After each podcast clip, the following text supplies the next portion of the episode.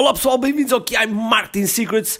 Hoje lembrei-me de falar-vos os 5 desafios, os 5 desafios que o marketing online tem, pelo menos neste momento e na minha opinião.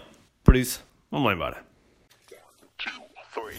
Todos os dias o empreendedor tem de efetuar três vendas: a venda a si mesmo, a venda à sua equipa e a venda ao cliente. Para que isto aconteça com a maior eficácia possível, precisamos de algo muito forte Marketing. Marketing é a única resposta possível para fazer crescer pequenas empresas que não têm o músculo financeiro para enfrentar os tubarões do mercado. Por isso, a pergunta é: como é que podemos fazer um marketing que seja poderoso e ao mesmo tempo não esvazie os nossos bolsos? O meu nome é Ricardo Teixeira, sou empreendedor há mais de duas décadas e um apaixonado por marketing. E neste podcast procurei todas as semanas partilhar estratégias e táticas de marketing. Procurem responder a esta pergunta. Bem-vindo ao QI Marketing Secrets.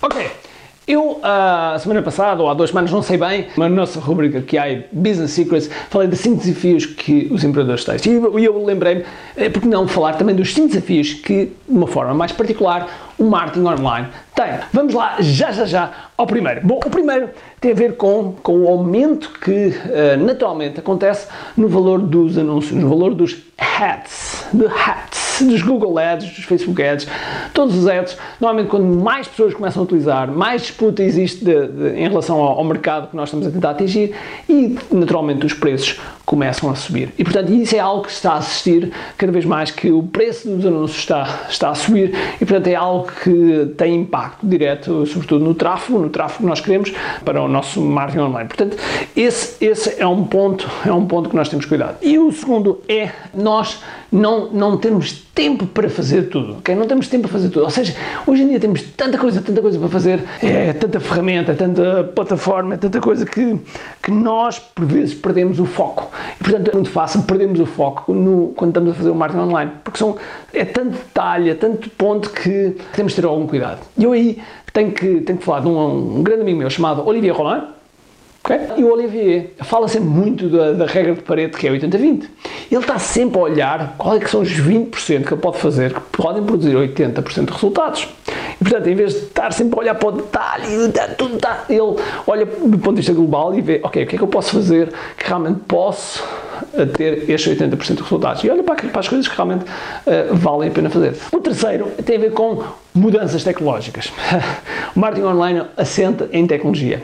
E a tecnologia, felizmente, e por um lado eh, tem o seu lado menos positivo, está sempre a evoluir. Estão sempre a aparecer coisas novas, estão sempre a aparecer tendências novas e que nós temos de estar praticamente quase sempre a acompanhar. Ou pelo menos olhar para a tendência se realmente achamos que entramos ou não, porque às vezes existe um timing certo para entrar e para ter mais sucesso ou não. Mas para todos os efeitos nós temos de estar atentos, temos de estudar e temos que estar acompanhados de pessoas que às vezes não precisamos estar nós dentro dessa tecnologia, mas precisamos ter alguém que esteja dentro dessa tecnologia, um amigo, um, uma pessoa do grupo, seja o que for, e que tenha esse contacto. O quarto desafio tem a ver com segmentação. Cada vez mais nós temos que uh, segmentar a nossa audiência e o nosso cliente. Ou seja, a forma como nós falamos para um determinado cliente não é a mesma que vamos falar para um outro cliente.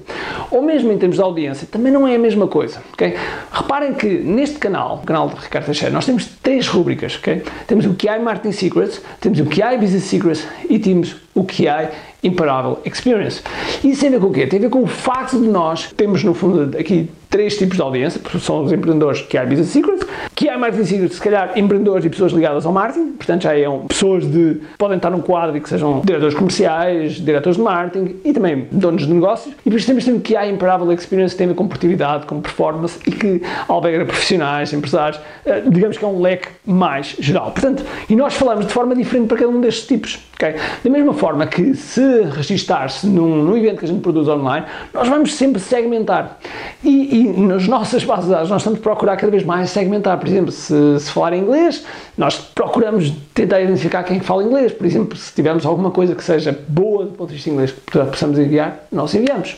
Portanto, a segmentação, sem dúvida alguma, que é um claro desafio. O quinto, e não menos importante, e eu diria muito importante, tem a ver com o desafio da vaidade dos números. O que é que é a vaidade dos números? Ok, muitas vezes as pessoas andam, andam sempre a concorrer e a competir por números. É o número de fãs, o número de likes que tem num post, ou o número de likes que tem na página de Facebook, ou o número de e-mails que tem, ou seja o que for. Ok?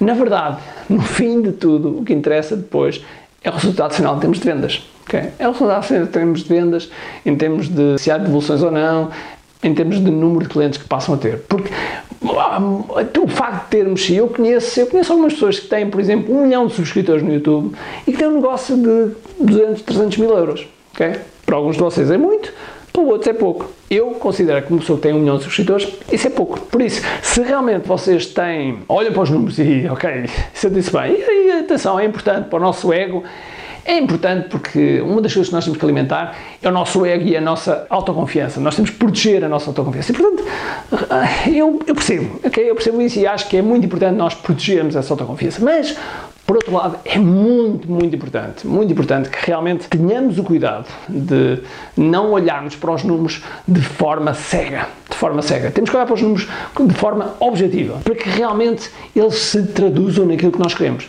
Aliás, existe um livro do Russell Bronson que diz lá uma coisa engraçada, que é nós só precisamos de ter mil pessoas que são realmente fãs e que queiram comprar os nossos, os nossos produtos e serviços. Se tivermos mil pessoas, de repente a nossa empresa pode explodir eh, de forma exponencial. Por isso, tenham cuidado sempre com a vaidade dos números, com o número de YouTube, o número de pessoas que seguem no Instagram, o número de... Okay? Tenham cuidado com a vaidade dos números. Ok? Por isso, se ainda não me segues no Facebook, clica lá, clica lá no Facebook para seguires e não te esqueças da notificação. E aqui no YouTube, subscreve o canal e sinozinho, não te esqueças do sinozinho, ok? Por isso, Espero que tenhas um grande dia, cheio de força e energia. E acima de tudo, com muito